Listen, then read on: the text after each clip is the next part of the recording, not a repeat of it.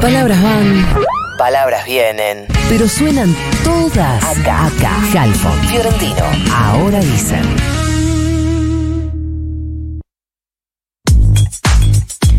Faltan ocho para las ocho. Venimos escuchando bastante un reclamo de residentes y concurrentes en la ciudad de Buenos Aires. Vamos a preguntar detalles, así entendemos un poco mejor el panorama. Vamos a hablar con Karina Goya, residente de neonatología del Sardá, integrante de la Asamblea de Trabajadores Residentes y Concurrentes de la ciudad. Karina, buenos días. Florencia Halfon te saluda. ¿Cómo estás?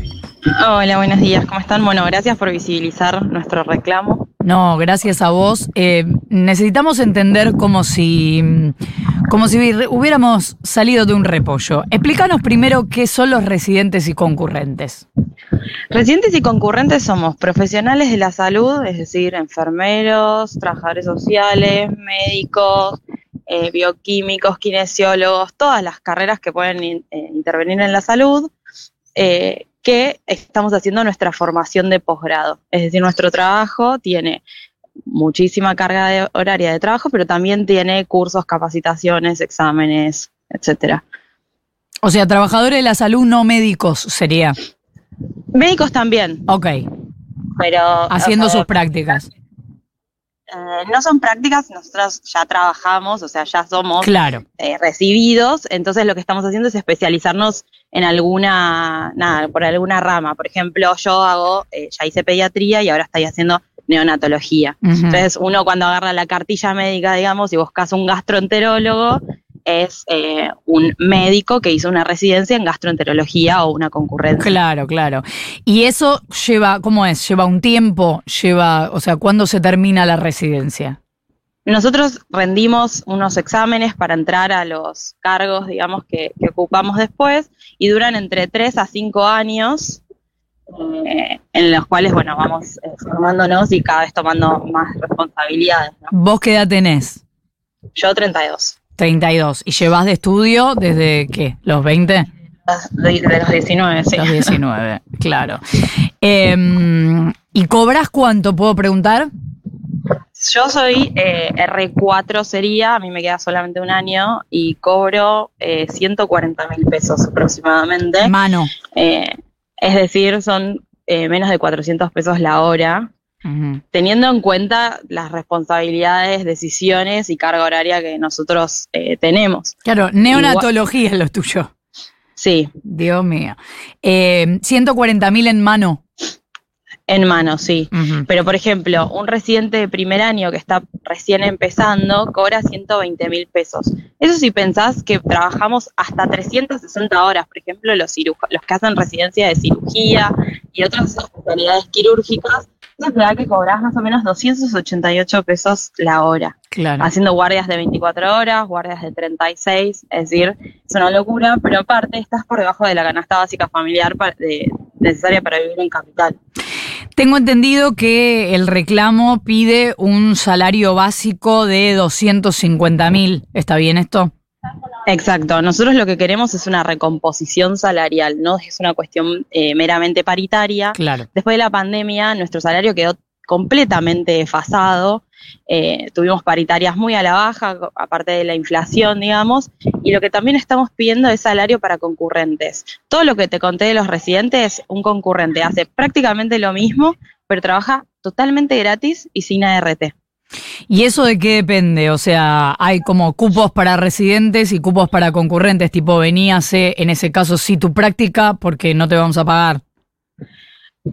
Hacemos el mismo trabajo, o sea, hay cupos para residencias y concurrencias, pero por ejemplo, en salud mental, en toda la capital hay menos de 50 puestos de residencias y los puestos de concurrencias que hay se están eh, recortando.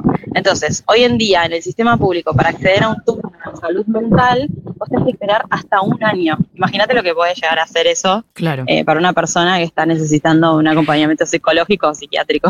Y Karina, ¿qué respuesta están recibiendo del gobierno porteño?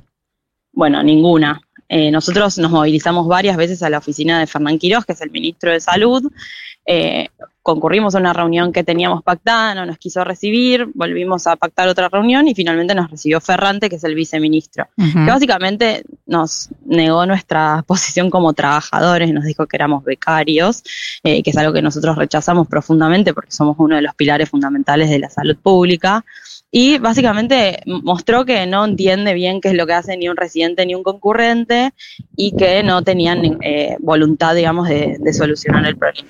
Ahora, vos decías que en pandemia eh, eh, perdieron mucho poder adquisitivo. ¿En pandemia tuvieron que hacer trabajo fuerte? Sí, claro. Eh, todo lo que se vio en la tele era verdad. Éramos nosotros, claro. Claro.